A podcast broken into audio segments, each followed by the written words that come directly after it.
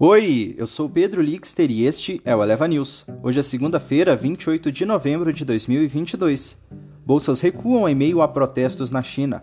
Lula em Brasília para negociar PEC e mais assuntos do mercado hoje. Os mercados mundiais amanhecem no campo negativo nesta segunda-feira, com os investidores acompanhando a agitação na China, à medida que protestos contra a política zero de Covid e bloqueios eclodiram no final de semana. Durante o fim de semana, vários manifestantes expressaram suas frustrações com as restrições impostas por Pequim e pediram a renúncia do presidente Xi Jinping. Os governos locais reforçaram os controles de Covid à medida que os casos aumentavam. Embora no início desse mês autoridades chinesas tenham ajustado algumas políticas que sugeriam que o país estava a caminho da reabertura, quase três anos de restrições arrastaram a segunda maior economia para baixo. O desemprego juvenil se aproxima de 20%. Entre as commodities, os preços do petróleo operam parte das novas mínimas de 2022, à medida que as preocupações com a demanda sobre o segundo maior consumidor mundial de petróleo pesavam sobre as cotações. No Brasil, o presidente eleito Lula desembarcou em Brasília ontem à noite para assumir as negociações da PEC da transição. Ele deve se reunir com Arthur Lira, Rodrigo Pacheco e líderes partidários. Em indicadores, o Banco Central divulgará nesta segunda-feira a taxa de inadimplência mensal e os estoques de crédito. Nas bolsas mundiais, os índices futuros dos Estados Unidos operam com baixa nesta manhã de segunda-feira, enquanto os investidores avaliam os impactos das manifestações da população chinesa para a continuidade de duras restrições ao Covid no país.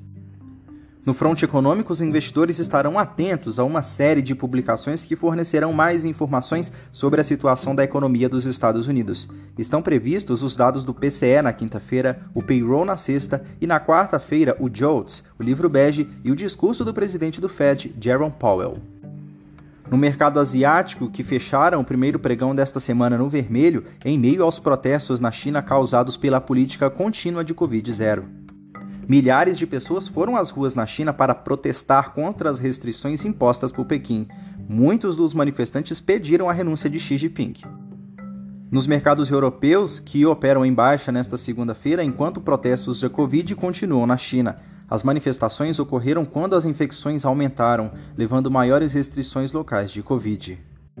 Em commodities, as cotações do petróleo também recuam no início da semana com relação aos protestos de restrições na China, alimentando as preocupações com a demanda da commodity.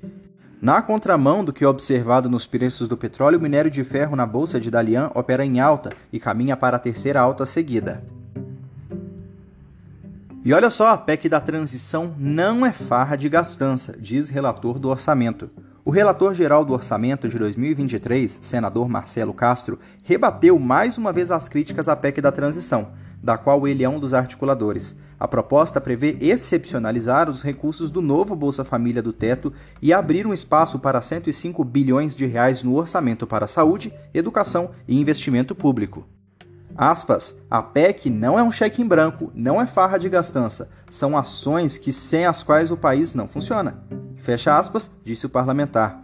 Castro voltou a dizer que o consenso da PEC deve ocorrer até terça-feira e reconheceu que a presença do presidente eleito Luiz Inácio Lula da Silva em Brasília essa semana ajudará nas negociações. Este foi o Eleva News. O podcast é publicado de segunda a sexta bem cedinho. Acompanhe a gente na sua plataforma de áudio favorita e não perca os nossos episódios. Até mais!